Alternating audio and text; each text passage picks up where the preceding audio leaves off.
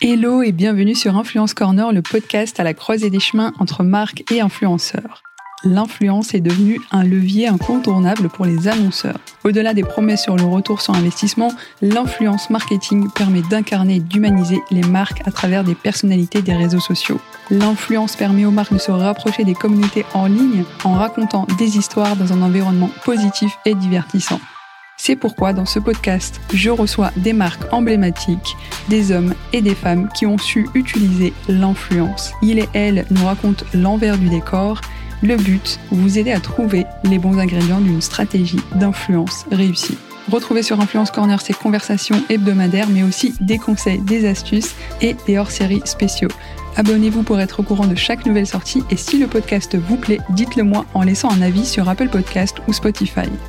Je suis Myriam Ouni, je suis social media manager de formation et je suis passée par plusieurs expériences chez l'annonceur avant de lancer Influence Corner Studio, un studio créatif dans lequel je challenge les marques que j'accompagne à poser les bases d'une stratégie d'influence plus saine et plus humaine.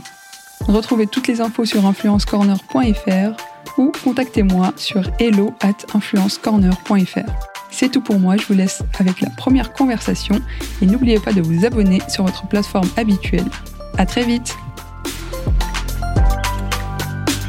Dans ce podcast, je vous parle de l'importance de bien choisir ses partenaires. J'aimerais donc remercier ResLab, un lieu foisonnant d'innovation entre grands groupes et startups qui m'a accueilli pour enregistrer et filmer cette série de podcasts. Aujourd'hui, j'ai reçu Pierre-Hubert Mellac, qui est administrateur du SCRP, c'est le syndicat Conseil des relations publiques, et c'est aussi le vice-président de la très connue agence Ogilvy. Pierre Hubert nous a partagé euh, les apports bénéfiques de cette loi sur les métiers des agences, mais il nous a aussi partagé euh, les craintes qu'il avait vis-à-vis des métiers des relations publiques. Spécialisé depuis des années sur les relations publiques à l'anglo-saxonne, il nous a partagé la manière de travailler dans son agence, mais aussi tout le travail qui est fait par le SCRP pour accompagner ces agences à prospérer et évoluer sur ce marché grandissant. Ce podcast a été rendu possible grâce à Call Square, une plateforme data-driven qui met la technologie au service de l'influence responsable.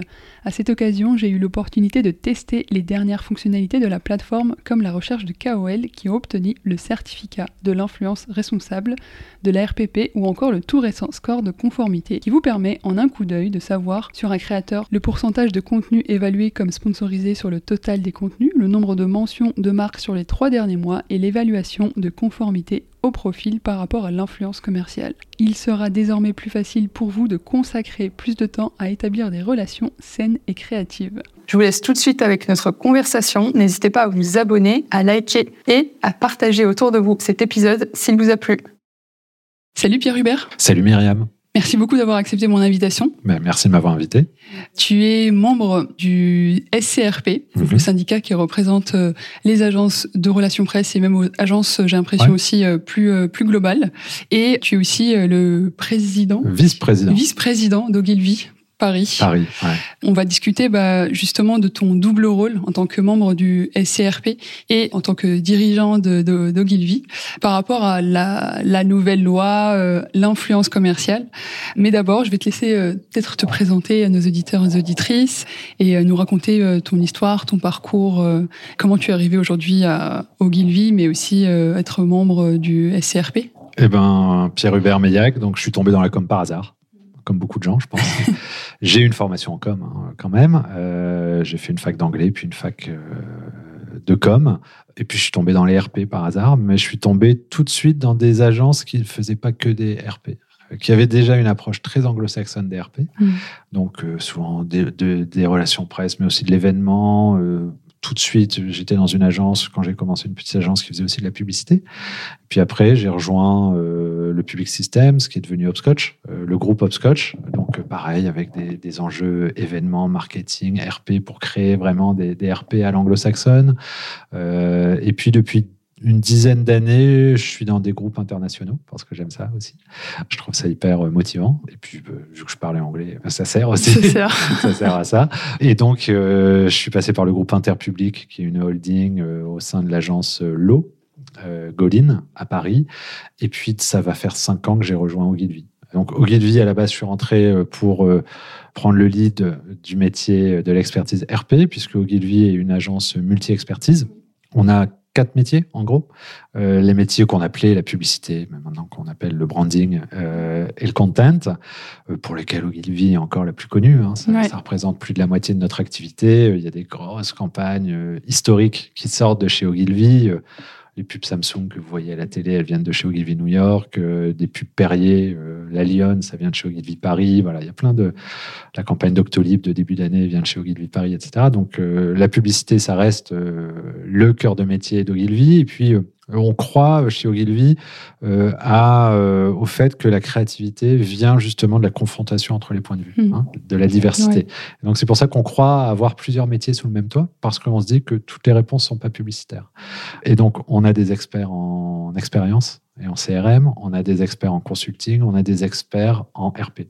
Voilà. Donc à la base, moi je suis euh, j'ai commencé euh, sur cette, euh, expertise RP que je continue euh, d'animer. On, a une, a une trentaine au RP avec des clients aussi bien très grande consommation que des clients corporate qu'on accompagne en com de crise ou en communication d'entreprise. Et puis, au fur et à mesure, j'ai pris d'autres d'autres sujets chez Ogilvy, notamment notre stratégie diversité, parce que ça m'a toujours intéressé, toujours touché. Donc, on a mis en place des plein d'actions, euh, des réseaux internes d'abord pour que les employés puissent se prendre, prendre en main ce sujet et puis être acteurs du sujet. puis on a mis en place des concours justement pour des créatifs euh, qui n'ont pas forcément euh, le réseau dans les grandes agences. Donc c'est un concours qui s'appelle Hors Circuit. L'édition 3 va sortir là en septembre. Donc si, si les gens veulent candidater, ça sera sur notre site. et puis plein d'autres initiatives qui font qu'on on essaie, on parlait on parlait de la responsabilité des agences et du secteur. C'est vrai que le secteur de la com n'a pas forcément eu bonne presse euh, sur plein, plein de niveaux. C'est toujours mal perçu aussi. Toujours mal euh, mal compris aussi, peut-être. Euh, et donc, nous, on essaie d'être, alors, exemplaire, c'est pas possible, mais déjà de faire beaucoup en interne, faire un max en interne avant de communiquer à l'externe. Donc, moi, je m'occupe de ça aussi chez Ogilvy et puis d'autres sujets. et tu es aussi membre, en fait, du SCRP. donc, tu rajoutes encore, bah encore à ton arc. Bah, c'est chouette parce que le SCRP, donc, c'est ce syndicat qui regroupe la plupart, euh, enfin les principales agences RP. Et donc c'est vraiment RP à l'anglo-saxonne, en effet, c'est relations presse, mais c'est relations publiques. Donc il y a de la com de crise, il y a du digital, il y a de l'influence, bien sûr, c'est ça dont on va parler. Et donc c'est une association qui existe depuis les années 80 et qui grandit chaque année et qui est très moteur justement pour aider les agences membres, soit sur des problématiques qui relèvent de leur métier, soit de leur activité au quotidien, les aider justement dans le cadre de mise en place de contrats, la formation des collaborateurs et des collaboratrices, voilà, plein d'aspects. Et puis au sein du SCRP, on a des commissions euh, qui sont spécialistes et qui travaillent sur des sujets euh, bien ciblés. Donc, on a une commission influence, euh, moi que j'ai co-créée avec Pascal Azria il y a quelques années et que je co-anime avec elle et puis d'autres membres du SCRP. Et c'est dans ce cadre-là, en fait, qu'on est intervenu et qu'on a été mis autour de la table comme d'autres d'autres associations, comme d'autres parties prenantes du, du secteur de, de l'influence. Ouais. Et donc, tu l'as dit, le SCRP, donc vous êtes spécialisé sur les relations presse à l'anglo-saxonne. On sait que ça a été aussi un point très important qui est encore discuté dans le cadre de, de cette loi influence commerciale. D'abord, est-ce qu'on peut revenir sur euh, un petit état des lieux de toutes les discussions que vous avez eues avec Bercy, sur comment vous avez pu défendre euh, l'intérêt aussi, euh, les intérêts des, des, agences de relations presse, de communication, pour continuer à faire de l'influence vertueuse, éthique, poser un cadre aussi qui ne soit pas non plus très contraignant à la fois pour les agences et aussi pour les annonceurs? Ouais. Alors si on revient en arrière, c'était bah, c'était l'été dernier que cette grande consultation a été annoncée et puis la volonté du gouvernement de, de bouger euh, face aux arnaques, puisque à la base c'était ça et ça, reste toujours ça. Hein. C'est une mm. loi qui vise à protéger les consommateurs. Et donc quand on a été euh, invité, euh, déjà, on était content parce que ça montrait qu'on était euh, que les agences de relations publiques euh, étaient identifiées euh, sur le secteur. C'est vrai que on avait pas mal d'initiatives sur l'influence dont on pourra reparler, hein, comme une charte, etc. et donc, quand on s'est retrouvés autour de la table, nous, notre premier sujet vraiment qui nous tenait à cœur, c'était un, d'expliquer l'écosystème, Ouais. qui, comme tu le sais, est hyper complexe. C'est hein. assez dur d'expliquer notre métier. Ouais. Notre métier est dur à expliquer. Et puis, il y a plein d'intervenants qui sont différents sur le secteur de l'influence. hein. Les médias, les créateurs, bien sûr, les agences, les agents, les, les- les agences RP, elles, ouais. les agences sociales, les agences digitales, les agences certaines qui font de la pub aussi, etc. etc. Donc, c'était vraiment d'expliquer ça.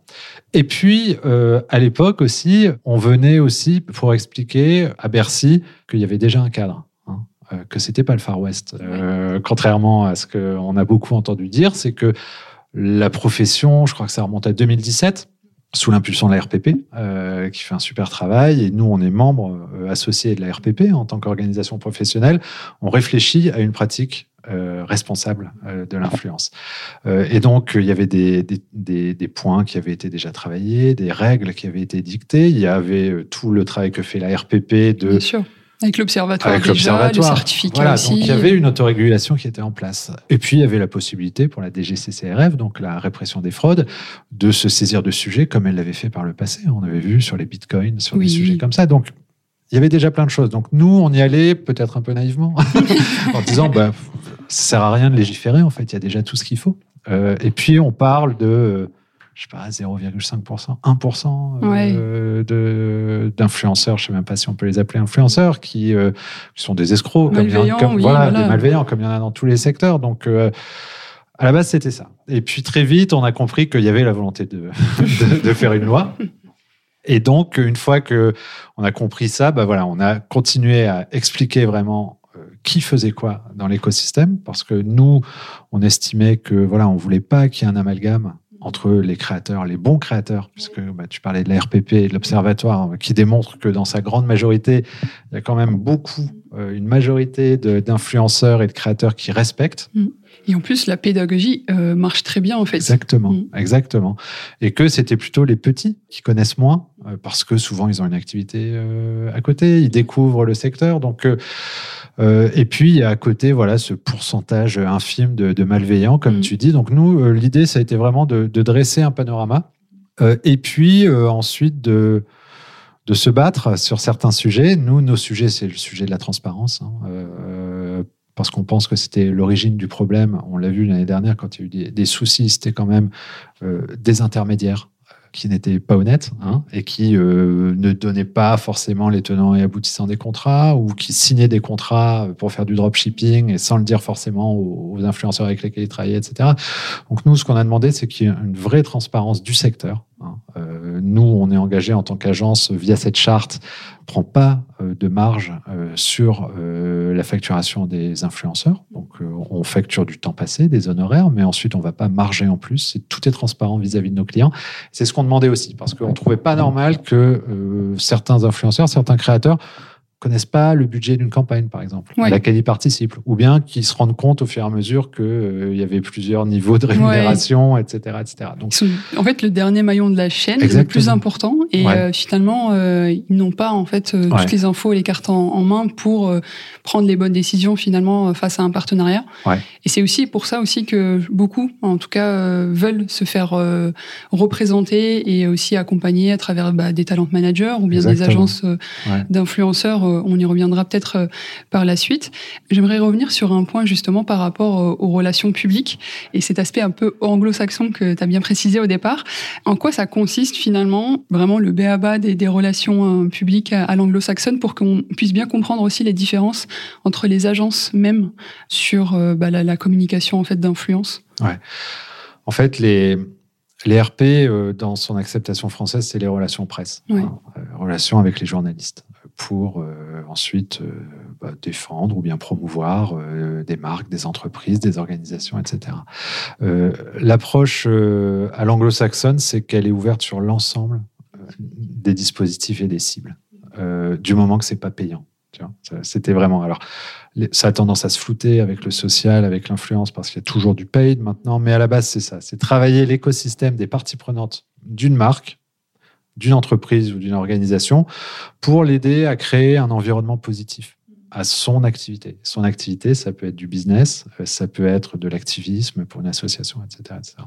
Et donc, les journalistes en font partie, bien sûr, mais on va aussi parler avec des experts, avec euh, des influenceurs, euh, des leaders d'opinion, comme on les appelle, mais aussi de plus en plus avec les leaders d'opinion internes, donc les employés. On travaille beaucoup, voilà, la marque employeur. On travaille aussi beaucoup avec les, les dirigeants, qui sont maintenant des ambassadeurs aussi des valeurs des marques, etc. Donc, c'est vraiment cette acceptation très, très ouverte sur les cibles et comme tu le dis sur les touchpoints, sur les moyens. Euh, c'est pas juste des relations presse, ça peut être des événements, ça peut être des podcasts, ça peut être tout, tout type de moyens qui permettent d'arriver euh, à cet objectif. D'accord.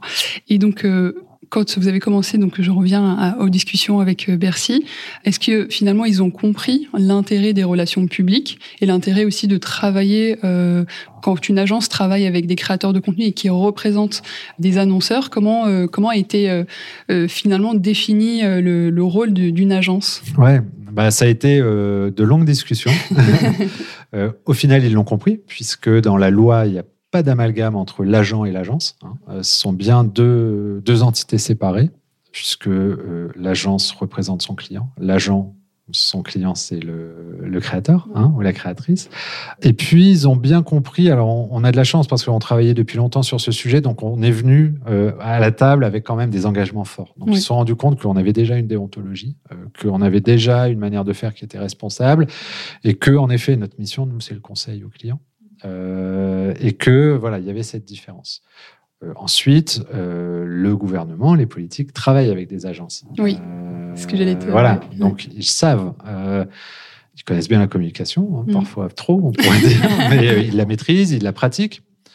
Après, je pense qu'il y avait, sans rien divulguer, je pense qu'il y avait la compréhension et la volonté comprendre. Euh, parce que euh, s'il y avait eu vraiment volonté de comprendre, on se serait arrêté là en disant oui, il y a un cadre, on va peut-être renforcer les moyens de la DGCCRF, on va peut-être renforcer ceux de la RPP. Enfin voilà, euh, on aurait pu très bien s'arrêter là, faire de la formation, mettre en place cette, ce portail à destination des influenceurs. il n'y avait pas forcément besoin de loi. Il y avait envie de faire une loi parce que c'était un sujet médiatique. Ouais, et surtout l'enjeu de protéger en fait les consommateurs aussi. Euh, il y a des collectifs qui existent aujourd'hui justement spécialisés sur euh, bah, de déceler les arnaques euh, des, des, de ces influenceurs malveillants. Et donc finalement, qu'est-ce qui a été retenu à travers ces discussions-là par rapport à, à la distinction qu'il faut avoir entre les créateurs de contenu et les influenceurs malveillants, entre aussi les agences qui peuvent être très différentes l'une l'une des autres, les unes des autres.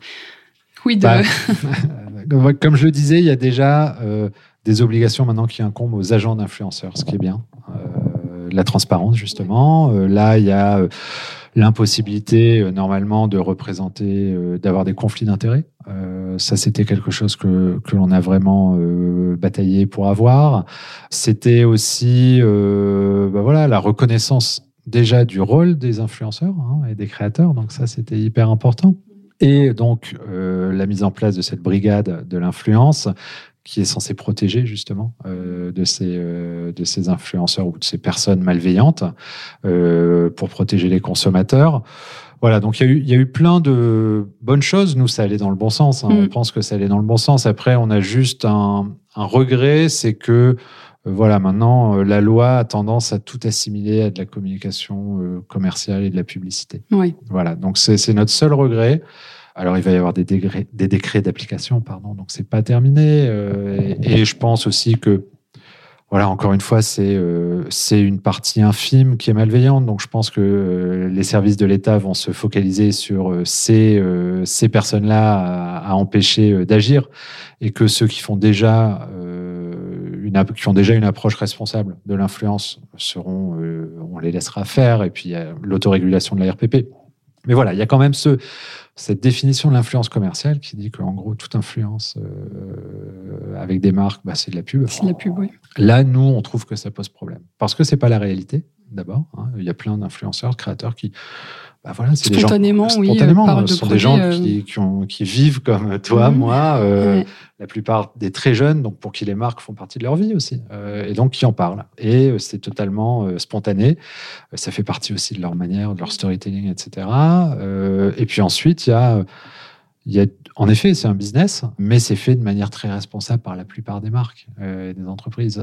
et donc, nous, on, on, a juste peur que cette définition-là vienne brider la créativité euh, des influenceurs et des créateurs, euh, et que ça fasse peur aussi aux annonceurs. Et qu'au final, on a quand même un secteur qui représente, on ne l'a pas quantifié en France, hein. plusieurs, on parle toujours de plein de milliards à l'étranger, mais en France, ça leur représentait quelques millions. Est-ce que ça va être justement l'une des, prochaines étapes à définir aussi par euh, les, instances professionnelles, bah, comme le, C, le SCRP, comme la RPP, etc., de définir aussi qu'est-ce qu'on entend par euh, influence aujourd'hui en France, ouais, ouais. Euh, quantifié en termes de marché aussi, euh, pour pouvoir y voir plus clair sur le rôle de, de, de chacun des acteurs et de cette chaîne de valeur qui est assez riche aujourd'hui. On, on, le dit de plus en plus, le, le secteur se professionnalise. On voit des nouveaux acteurs arriver, bah, comme les talent managers hein, finalement, qui, qui, prennent aussi leur empreinte beaucoup de, de ce qu'ils faisaient dans le mannequinat, ce qui se fait toujours d'ailleurs avec des, des agences qui représentent des, des, mannequins. J'aimerais revenir sur ce, le point où tu, tu parlais justement qu'il y avait énormément, enfin, qu'il y a de l'autorégulation déjà sur le marché et que euh, finalement la politique a voulu en fait un peu marquer le coup mmh. pour euh, bah, faire un peu de, de, de com finalement euh, pour elle sur le volet justement des différents rôles parce qu'il n'y a pas que les influenceurs. Comment on peut définir aujourd'hui bah, un journaliste qui décide de parler d'un produit ou d'une marque dans un article qui n'est pas forcément sponsorisé? Enfin, mmh. finalement, c'est là où tu voulais en venir tout à l'heure? Ouais. C'est là la difficulté. C'est aussi euh, un influenceur, hein, qui peut, mm. un créateur qui peut très bien le faire de manière, euh, de manière spontanée. Mm. Euh, et donc aujourd'hui, c'est là où se trouve le flou oui. dans la définition de l'influence commerciale. Alors, encore une fois, il y a des décrets d'application qui vont venir compléter la loi, qui sont en train d'être étudiés, qui devraient. Est-ce qu'on sait déjà sur quel sujet? Alors, il y a quelques sujets. Il y aura notamment la définition du seuil, à partir duquel on doit faire un contrat. Hein. Euh, tu vois, dans ouais. la loi, il est expliqué qu'à partir de 250, 300 euros, en gros, hein, pour l'instant, c'est euh, de valeur marchande. Mais encore mm. une fois, c'est quoi la valeur marchande ouais. tu vois? Je t'invite euh, à une avant-première de cinéma, mm. euh, où je t'invite euh, à un voyage de presse pour découvrir, mm. je sais pas, un studio de, un lab mm. audiovisuel hyper à la pointe, etc. Voilà, où est-ce qu'il est le, avec la possibilité d'en parler ou pas? C'est ça aussi le métier des relations publiques, ouais. c'est que on force pas. Ouais. Euh, donc, on met en place des systèmes relationnels, on va aller trouver des angles intéressants, et puis après, le libre arbitre, il est toujours là. Donc c'est là où aujourd'hui la définition de l'influence commerciale, elle pêche un peu puisqu'elle prend pas, elle tient pas compte de ces différents degrés dont tenait compte la RPP dans sa définition de, de l'influence commerciale avec plusieurs paliers. Il y avait quatre niveaux, si je me souviens bien. Oui. Euh, et donc, il y a juste ça. Moi, je, on veut être, de toute façon, la loi, elle est là, donc on l'applique. Euh, je pense que je vais être optimiste parce que, euh, encore une fois, euh, cette loi, elle vise à prévenir des dérives. Donc, oui. j'imagine que la DGCCRF, qui n'a pas des moyens euh, énormes, c'est 15 hein, personnes. 15 personnes. Euh, énormément de contenu sur les réseaux ouais, sociaux. Ils viennent de se récupérer une partie du Digital Service Act aussi, ouais. qui vient d'être ouais, voté là, mm. la semaine dernière. Donc, euh, le volet aussi répressif, entre guillemets, de ça. Donc, à mon avis, les services vont être bien débordés. Donc, j'espère qu'ils vont se focaliser vraiment sur ces débordements. Et puis, l'immense majorité nous laisser nous autoréguler puisqu'on le fait très bien. Oui. Et, euh, et finalement, euh, quand tu parlais de, de contraintes euh, des annonceurs, quelles peuvent être les contraintes qu'ils peuvent rencontrer à travers cette loi qui est pas assez Mmh. claire mmh. sur l'usage, enfin l'usage des termes, oui, c'est assez clair, publicité, ouais. influence, collaboration commerciale. Qu'est-ce qui pourrait les contraindre? Bah, je pense que c'est euh, déjà la méconnaissance de la loi, donc c'est de se dire oh là là, c'est hyper compliqué, c'est quoi ce Far West ouais. Encore une fois, j'y mets pas les pieds. Donc je pense que c'est euh, c'est avant tout, il y a un gros travail de pédagogie qu'on a commencé à faire et, euh, et qu'on continue de faire. Hein, moi, en tant qu'agence, hein, c'est euh, on a expliqué pendant toute l'année les différentes étapes euh, des discussions, ce que ça impliquait pour eux. Là, euh, dès que la loi est sortie, voilà, on a communiqué, on a revu les contrats aussi quand il le fallait. Euh, donc il y a vraiment cette pédagogie euh, autour des autour de la de la loi et de ce qu'elle change euh, au quotidien. Franchement, elle change pas grand-chose puisque aujourd'hui, euh, ce sont les Oui, agences qui gèrent ça euh, et les agents de créateurs.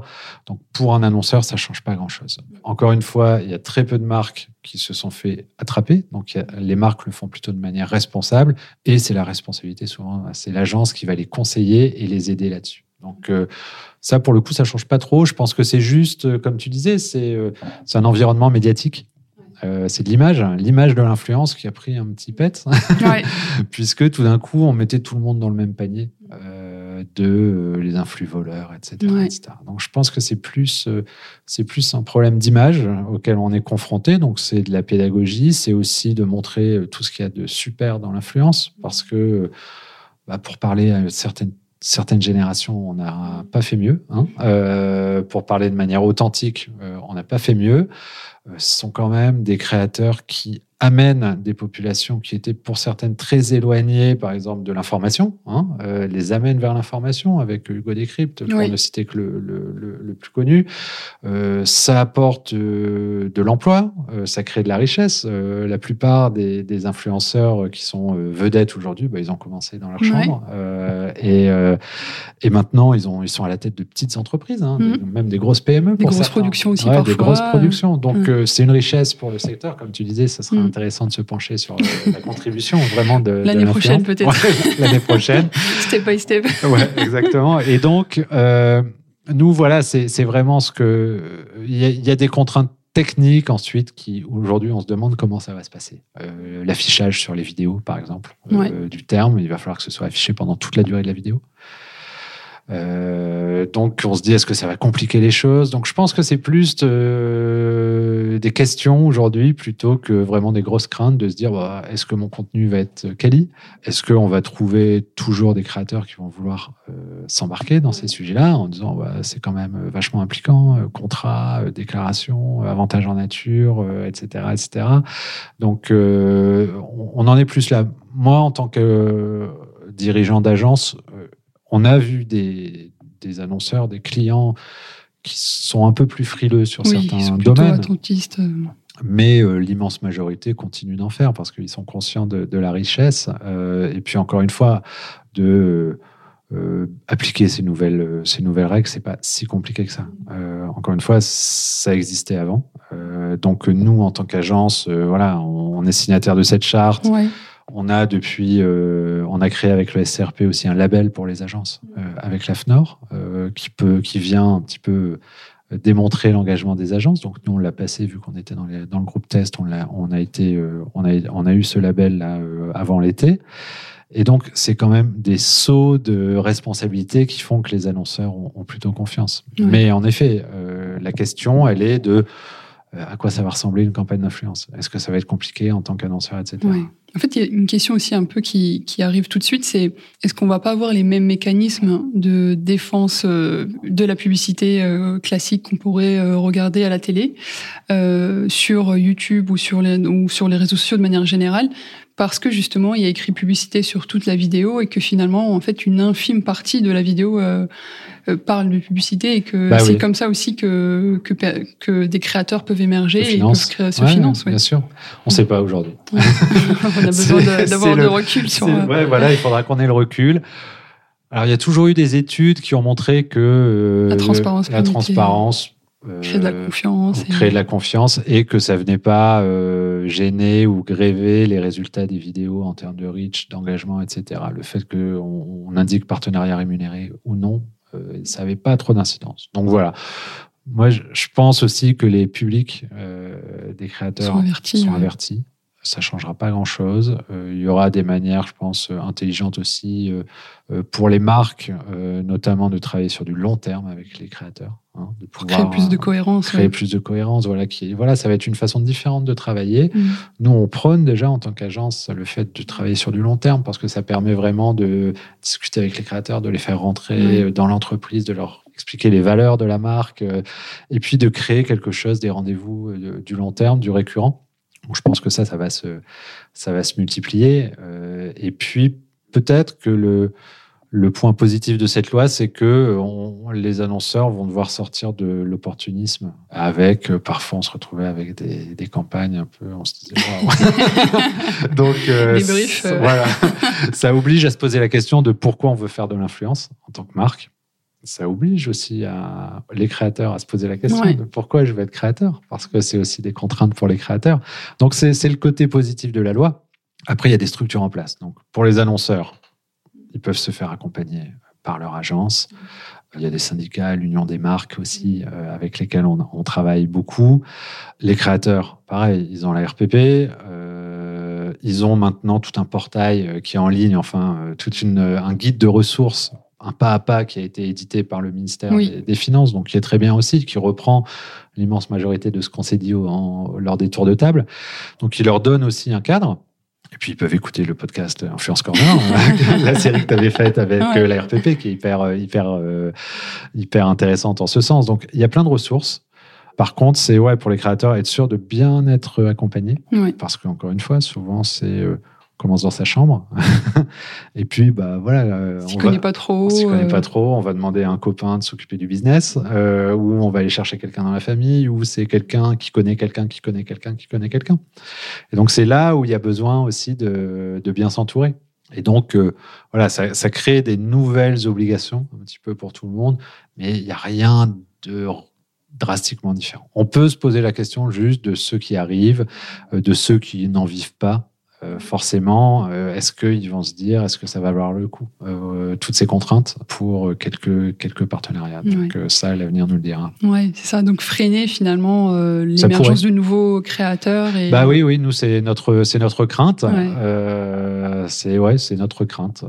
mais on verra on verra. Le Bercy nous a dit plusieurs fois que c'était pas l'objectif. Mm. C'est vrai que c'est les retours que j'ai pu avoir dans d'autres interviews de, cette série euh, spéciale d'influence commerciale c'était qu'ils étaient plutôt dans une optique euh, de compréhension et euh, de vouloir. Euh, bah, l'enjeu crucial pour eux, c'était de protéger les consommateurs. Donc ça, je pense que tout le monde dans le secteur est d'accord pour dire que oui, il faut protéger les, consommateurs et, même c'est un vivier important de. Enfin, les communautés des créateurs de contenu doivent être respectées et donc il y a ce devoir de transparence et de créer de, aussi de la confiance.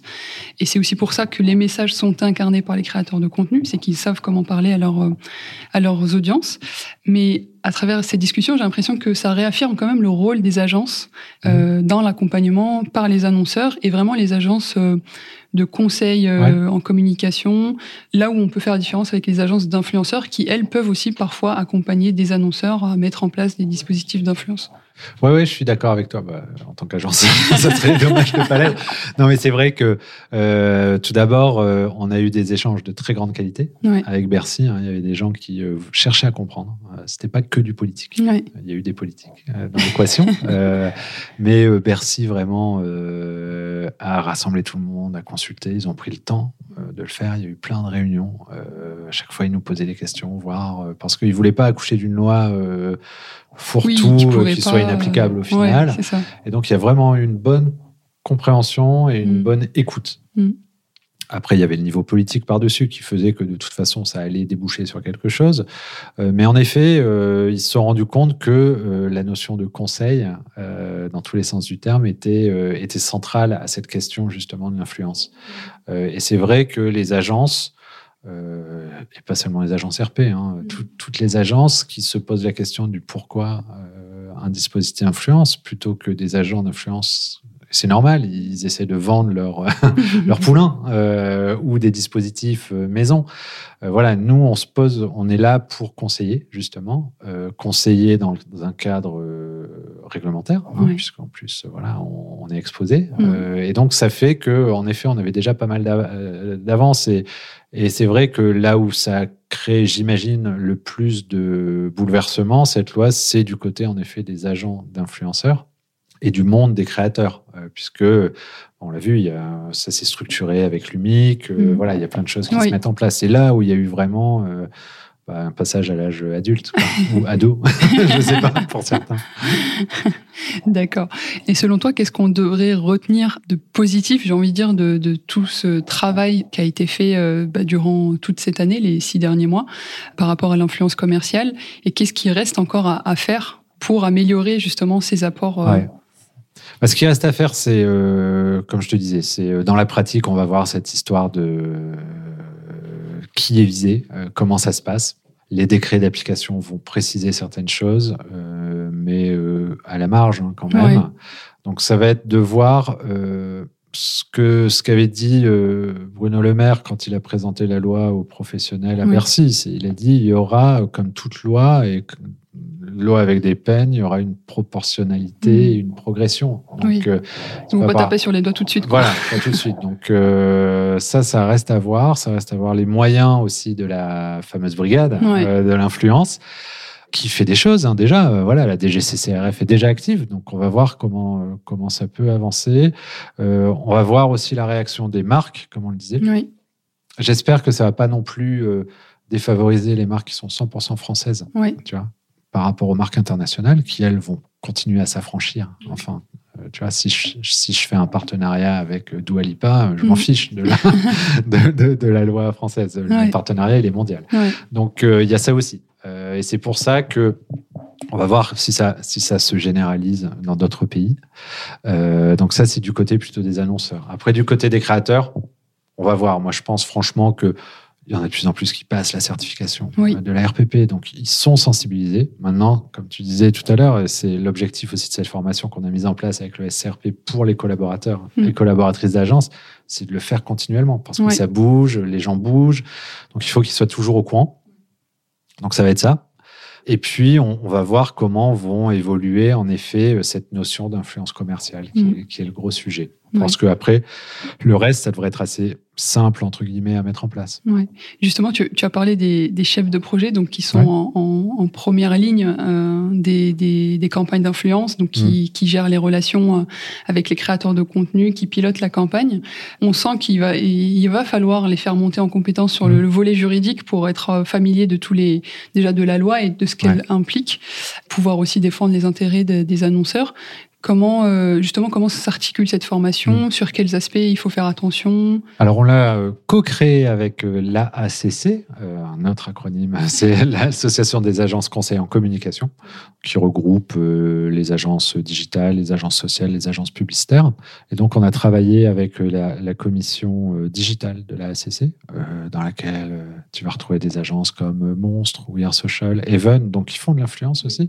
Et donc on s'est retrouvé avec Lionel Kurt qui est le patron de Monstre et qui est président de, cette commission. Et voilà, en en discutant très rapidement, on s'est dit, bah voilà, on fait le même métier sur l'influence. Euh, on a les mêmes enjeux et on a cet enjeu notamment de former et d'accompagner nos chefs de projet plus ou moins seniors euh, dans, dans l'organisation. Et donc, on a travaillé à euh, un module de formation avec la RPP, bien sûr, incontournable, le cabinet Taoma Partners, qui est un cabinet d'avocats spécialisé que tu connais. Oui, qu'on a reçu aussi sur le podcast. Voilà.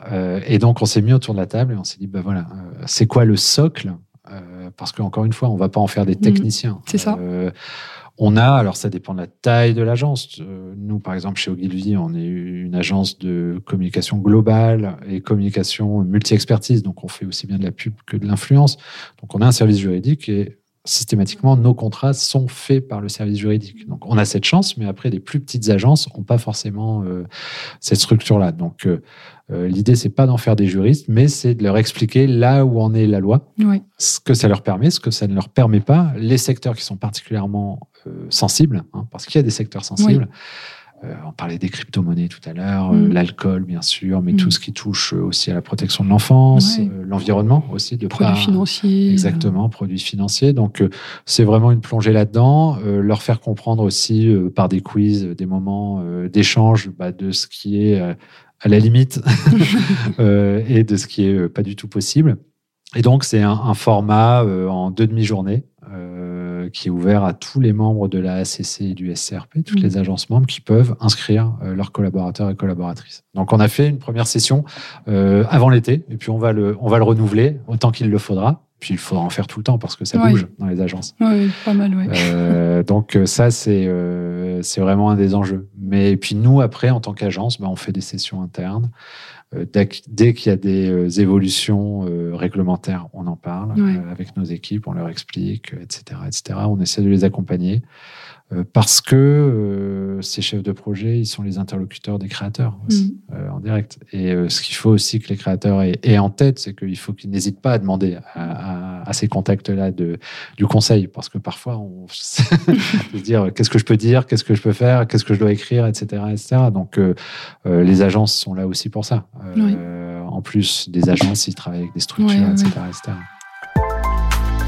Petite pause pour vous parler de Target Corner. Vous le savez peut-être, Influence Corner, c'est un média, mais c'est aussi une agence. J'ai la chance d'accompagner des marques à mener des campagnes créatives, authentiques et éthiques. Vous êtes parfois déçus par l'influence, par manque de temps, par manque de ressources en interne ou juste par manque de recul sur la stratégie à adopter. Et c'est pourquoi aujourd'hui, je lance Target Corner. C'est une offre spécialement dédiée aux marques qui veulent bénéficier d'une recommandation complète avec une stratégie d'influence personnalisée, un benchmark concurrentiel et les contacts des influenceurs. Il vous restera plus qu'à appliquer cette recommandation pour atteindre vos audiences cibles. Comment ça marche? C'est très simple, en trois étapes. La première consiste à réserver votre appel sur Calendly, dans laquelle je vous envoie un document à préparer pour avoir, dès le premier appel, avoir des conseils concrets pour votre marque. Ensuite, l'étape 2 consiste de mon côté à travailler sur la recommandation, à préparer l'analyse concurrentielle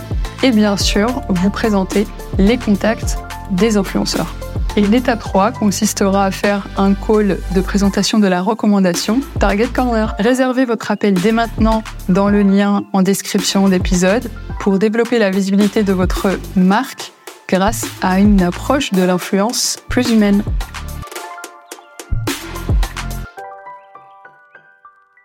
Et, par rapport justement aux agences qui ont des services juridiques qui sont euh, intégrés euh, à l'agence, donc comme euh, Ogilvy, je sais que par exemple quand une marque, un annonceur propose un brief, on va aller en amont en fait, avant même que l'agence propose son brief, plutôt, on va aller peut-être vérifier avant si c'est faisable, mmh. qu'est-ce que ça implique en termes juridiques, qu'est-ce qu'on peut envisager si on propose ce genre de dispositif de communication. Comment ça se passe de votre côté pour justement proposer des briefs qui prennent en compte en fait un peu le cadre juridique, que ce soit le secteur, que ce soit le, voilà la, plateforme qu'on a choisie, etc. D'éviter de, de, faire de rétrograder, d'avancer trop dans le processus de, de travail euh, par rapport mm. à la communication et finalement euh, anticiper les choses. Eh ben, Déjà, on, se pose sur les demandes et on regarde si c'est un secteur euh, particulièrement encadré. On a eu le cas il n'y a pas longtemps, un brief qui nous venait de l'étranger, d'une mm d'une agence Ogilvy à l'étranger mmh. euh, sur un sujet santé. Mmh. Euh, santé, mais complément alimentaire. Qui est hyper encadré. Et eux, dans leur pays, ça ne l'était pas du tout. Mmh. Donc, ils nous envoient le brief, ils disent voilà, facile, faites-nous votre sélection, euh, go. On leur dit bah non. et on a mis un mois, je crois, à réussir à pas les convaincre. On leur a dit c'est la loi. si vous voulez pas, on le fait. Mais par contre, à trouver ce qu'on pouvait dire et ce qu'on pouvait faire, ce qu'on pouvait mettre dans le brief. Donc ce travail-là, on le fait avec nos. On a un super, euh, une super équipe juridique qui va elle aussi poser des questions à la RPP parce que les juristes en entreprise peuvent pas tout connaître. Mm. Euh, et donc sur ces secteurs-là, on peut aller demander à la RPP mm. ça c'est jouable, ça c'est pas jouable, etc., etc. Et puis une fois qu'on est sûr, euh, on le on le matérialise dans le brief. Après, on a des secteurs quand même en agence. Il y a des agences qui ont des secteurs experts. Euh, oui, qui sont plus spécialisés, plus spécialisés en foot, plus spécialisés en auto, plus spécialisés en mode, etc. Donc il y a quand même une certaine connaissance de ce qui est jouable. Donc ça c'est le brief. Et puis il y a toujours le moment où on va faire le contrat. Enfin, nous, euh, chez Ogilvy, on fait pas de seeding ou de choses comme ça. On n'est pas dans des, on est vraiment dans des dispositifs euh, à valeur ajoutée, mais sans, c'est pas péjoratif pour le reste. Hein. C'est, on essaye d'avoir des dispositifs soit sur la durée, soit avec une vraie co-création entre la marque et le créateur un vrai dialogue, etc., Et donc, on est obligé de passer par des contrats. On passe toujours par des contrats. Et donc, dans les contrats, on annexe les règles à suivre, euh, toutes, les, toutes ces questions-là. Donc, euh, il y a ce moment-là aussi où, où on se pose. Et puis, comme je le disais, vu qu'on est sur des dispositifs qui sont plus engageants, on va être sur la, longue, sur la durée avec les mhm. créateurs, on fait des onboarding et on va se faire un petit workshop. On va passer deux heures à leur expliquer ce qu'est la marque, ses valeurs, qu'elle veut dire, ce qu'elle veut pas dire, etc., etc. Et dans ce cadre-là, il y a aussi un aspect juridique. Ouais. Et dans le cas contraire, les services juridiques parfois n'y comprennent pas forcément les, dispositifs de communication et qu'est-ce que ça peut impliquer en fait sur les, publics qu'on vise? Comment on les comment on les onboard aussi sur mmh. sur les sujets? Parce que peut-être que je sais pas, je, dis n'importe quoi, euh, euh, ils vont pas forcément comprendre l'intérêt d'un dispositif, ou bien eux, ils vont le comprendre d'une certaine manière, ils vont dire ah ben non, mais ça on n'a pas le droit, en fait, euh, ça serait considéré euh, être hors la loi. comment on arrive à justement co-créer ce, ce, bah, ce, lien C'est le rôle du chef de projet dont tu parlais. Hein. Le chef de projet, alors on a plusieurs strates, hein, ça va de directrice, directrice conseil, directeur conseil, directeur de clientèle, chef de projet. C'est une discussion, c'est un échange. Après, nous, on a des juristes qui sont spécialisés en communication, donc ils sont à la base quand même, euh, ils ont une appétence, donc ils comprennent. Après, euh, le cadre, encore une fois, est assez clair. Hein. Euh, il y a peu de zones grises, en tout cas sur ces secteurs. Et puis, nous, on est un groupe, on appartient à un groupe international, donc qui prend pas de risque, qui est coté, etc. Donc, on prend pas de risque. Et donc, nous, on sait que euh, et on a des clients qui sont dans la même veine. C'est trop aussi. Euh, voilà. Donc, euh, qui vont pas force, qui vont nous dire soyez plus prudent que pas pas assez. Donc, tu vois, ça va être le et, ça va être en effet d'expliquer. donc, nous, on fait venir des créateurs à l'agence aussi pour qu'ils expliquent, qu'ils présentent leur métier. auquel on invite nos juristes, les chefs de projet, tous les autres aussi métier de l'agence, puisque l'influence, elle est au cœur de, plein de choses. Elle est plus juste au niveau des RP. Euh, un client de la pub travaille avec des influenceurs, euh, du digital, dans des logiques de fidélisation, etc. Donc, nous, on est un petit peu la, la clé d'entrée et les spécialistes de ces sujets euh, pour l'agence. Mais ensuite, il faut aussi que les chefs de projet qui travaillent sur d'autres expertises comprennent ces dispositifs pour bien les intégrer. Pour se dire, un créateur, c'est pas juste un amplificateur de quelque chose qu'on lui amène tout cuit. Euh, s'il n'y a pas de co-création, ça va pas les intéresser. Mm. Euh, et puis nous, ça nous intéresse pas. oui, il n'y a pas de, ouais, a pas de valeur ajoutée. Il n'y a, pas, de valeur ajoutée. Et même euh, l'intérêt pour le public, le grand public derrière, il y a très peu de, de retours en fait sur sur la co-création. Enfin, s'il n'y a pas de co-création. Bah voilà. Et c'est mm. pour ça que je pense que vis-à-vis des créateurs, euh, il faut qu'ils continuent de créer, euh, d'être dans leur rôle, en effet, parce que si on regarde, tu vois, encore une fois, ces abus, c'était tout sauf des créateurs. Il y avait zéro création dans les mm. abus. c'était mm. du. Même le téléshopping, c'était créatif. Donc, euh, c'était vraiment. non, non, mais c'était. Il n'y avait rien, quoi. Il n'y avait rien. C'était juste. Oui, c'était vide. C'était je te montre un produit et je dis, il fait des miracles. Donc, c'est pour ça que moi, je crois, et on croit au sein du SRP euh, et au sein des agences, que euh, c'est en travaillant euh, leurs pattes créatives que justement les créateurs vont prouver leur intérêt continu auprès des annonceurs et être dans une position aussi de eux de pouvoir choisir, d'avoir des marques qui viennent vers eux, vers elles, et de pouvoir dire non parfois. Et nous, on passe, on a plus de créateurs qui disent non Mm. qui disent oui. Hein, euh, et c'est bien. Mm. C'est tant mieux, c'est pour plein de choses, valeurs environnementales, sociales, sociétales, etc. Euh, et donc, mais on, continue à travailler avec eux et avec elles parce que on sait qu'ils ont mm. un intérêt. Euh, ils ont un intérêt, ils sont vraiment un levier créatif unique. Donc c'est pour ça que vraiment travailler c'est pas parce que ça se complique qu'il faut se diluer.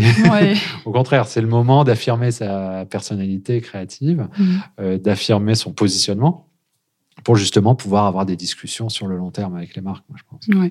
Ça me fera une super transition pour euh, la question signature euh, de, chaque épisode sur cette série spéciale Influence Corner. Justement, comment tu te situes sur une échelle entre la protection des, des consommateurs et la liberté créative des créateurs de contenu?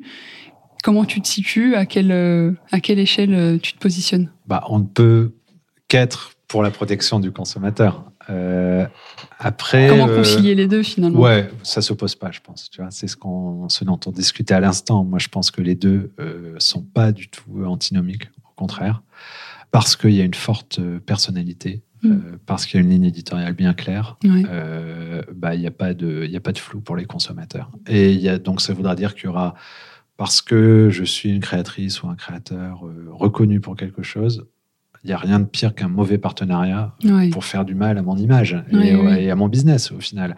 Et donc, euh, d'être conscient de ça, ça permet justement de ne pas euh, tomber dans des dérives Donc c'est pour ça que, ouais, en effet, je les opposerai pas. Je pense que même euh, la création, c'est le meilleur euh, Moyen, moyen par feu à l'arnaque. Parce qu'encore une fois, c'est quand on raconte des histoires, on fait super attention à la, la manière dont une marque ou une entreprise ou euh, autre chose peut s'inscrire euh, dans cette histoire et dans le storytelling. Donc, euh, ouais, je pense que les deux, les deux peuvent être conciliés. euh, alors, c'est pas facile, mais les deux peuvent être conciliés euh, sans problème. Super. Et je voulais aussi te demander euh, comment vous continuez au sein du, du syndicat SCRP accompagner justement les agences de, de relations presse dans, dans l'évolution de ce métier qui, euh, comme on l'a dit, enfin, euh, il y a plusieurs publics, il y a Ouais. différents leaders d'opinion. euh, les influenceurs sont venus entrer dans ce nouveau écosystème justement où on peut s'adresser à des publics euh, différemment.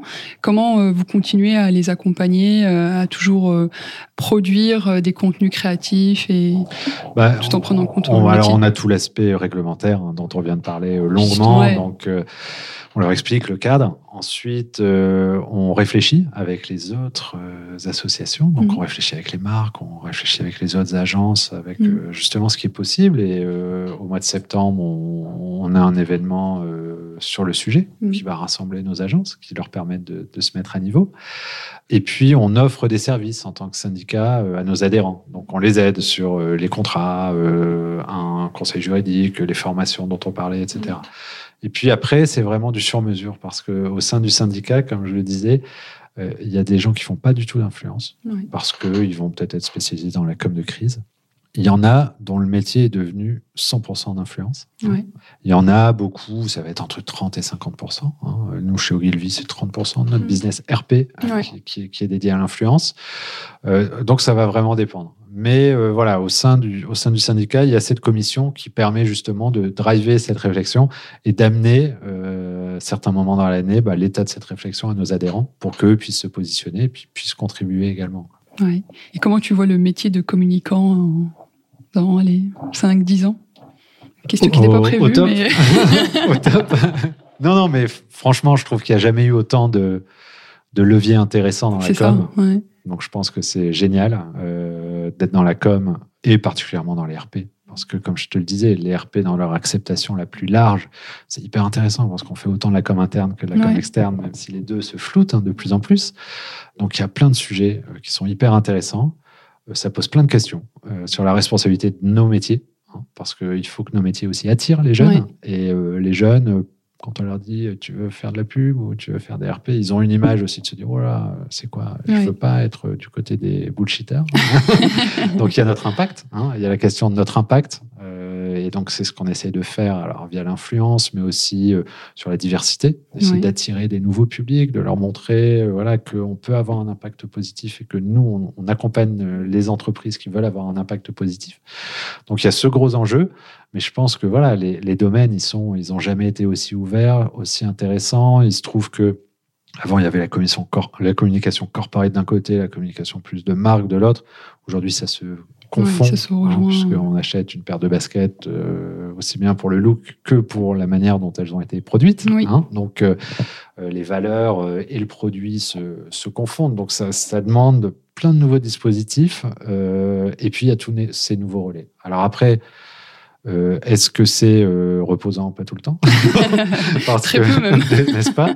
Mais c'est hyper stimulant. Après, euh, bah, tu le vis autant que moi. Donc, Mhm. euh, euh, voilà, t'as- tu crois avoir passé le sujet de la loi sur l'influence responsable. Hop, tu as Elon Musk qui pète tout Twitter. Donc, euh, voilà, donc tu as plein de choses comme ça. Euh, et puis, il y a plein d'autres sujets sociétaux aussi qui arrivent. Donc, euh, mais c'est pour ça, c'est que c'est super euh, si, euh, si on arrive à avoir cette diversité de points de vue. Et c'est là, encore une fois, où les créateurs, les influenceurs nous amènent cette diversité. Euh, Parce que parfois, en agence, en tant que professionnel, on est un peu coupé du truc à un certain moment. Mm. Euh, et donc, euh, cette connexion à la pop culture, à la société, aux enjeux sociétaux, aujourd'hui, c'est ces créateurs de contenu qui l'amènent. Donc, Mm. euh, c'est hyper, hyper intéressant pour nous, hyper enrichissant. Et les marques aussi, les annonceurs s'intéressent de plus en Ouais. plus à justement à ces engagements sociétaux, comment elle peut apporter sa, sa pierre à l'édifice, Ouais. même si parfois c'est pas forcément le, le rôle qu'on attend euh, d'une marque ou euh, parfois même sur des sujets qui n'ont rien à voir avec ses produits, mais parce que elle pense que il y a un réel enjeu RSE et qu'elle peut apporter des choses intéressantes à la société. Je sais pas, je le travail par exemple sur plein plein d'aspects. on parlait de diversité tout à l'heure, l'inclusivité, etc. Est-ce qu'elles ont besoin d'être accompagnées aujourd'hui sur ce, ce, ce, volet RSE davantage Oui, oui, nous ça fait partie du c'est une grosse partie de notre euh, travail aujourd'hui, aider à accompagner. Alors, il y a beaucoup d'entreprises qui sont quand même en avance. Donc ça, c'est chouette. Mais c'est vrai qu'on leur demande cet engagement. Les jeunes, donc les talents, euh, ceux qu'ils souhaitent recruter, ceux à qui ils souhaitent vendre un produit, leur demandent cet engagement même si on est un peu schizo hein, en tant que consommateur, euh, toutes les études le montrent. Mais il y a cette partie-là de notre cerveau qui demande euh, à ce que l'entreprise soit engagée et le démontre par des actes. Donc nous, c'est un gros volet de notre euh, de notre travail en tant c'est ça qui fait aussi le côté intéressant du métier de communicant, c'est qu'on fait pas que de la communication, on est dans l'action et dans l'accompagnement sur des sujets justement d'empowerment, d'égalité, des sexes, voilà tous ces tous ces sujets-là.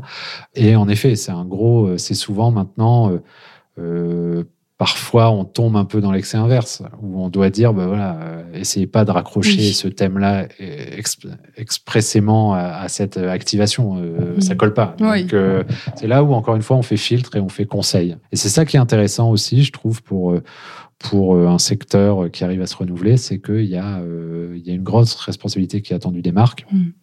Et si elles le font de elles peuvent le faire de manière hyper engageante. Quand on voit des marques, enfin, on cite toujours Nike, etc. C'est toujours les mêmes, mais il y en a d'autres qui, qui font euh, à plus petite échelle parce que euh, avoir un impact, ça peut être avoir un impact sur sa communauté proche. Et sa communauté, ça peut être sa ville, hein, ça peut être son quartier, euh, ça peut être bien sûr ses employés. Et donc, faut pas chercher forcément à sauver la planète ou à dire qu'on sauve la planète, ça. mais il faut chercher l'impact et l'impact qui aura un résultat tangible pour ces euh, cibles. Hmm. Et euh, ces cibles, c'est les parties prenantes très très élargies de l'entreprise. Et donc c'est ça qui est hyper intéressant. Hmm. Super. Merci beaucoup Pierre Hubert. C'était euh, franchement génial de pouvoir discuter avec toi, d'échanger autour de tous ces enjeux, que ce soit pour les agences, mais aussi pour l'influence commerciale, pour vraiment les enjeux du, du secteur des agences au sens large de communication et de relations publiques. Merci Myriam. À bientôt. Ouais, à bientôt. Salut. Salut. Merci d'avoir regardé cette vidéo. Influence Corner est tout un écosystème média, agence. Rejoignez-nous sur les autres réseaux sociaux, Instagram, TikTok, LinkedIn et sur notre newsletter, le lien en description d'épisode. À très vite!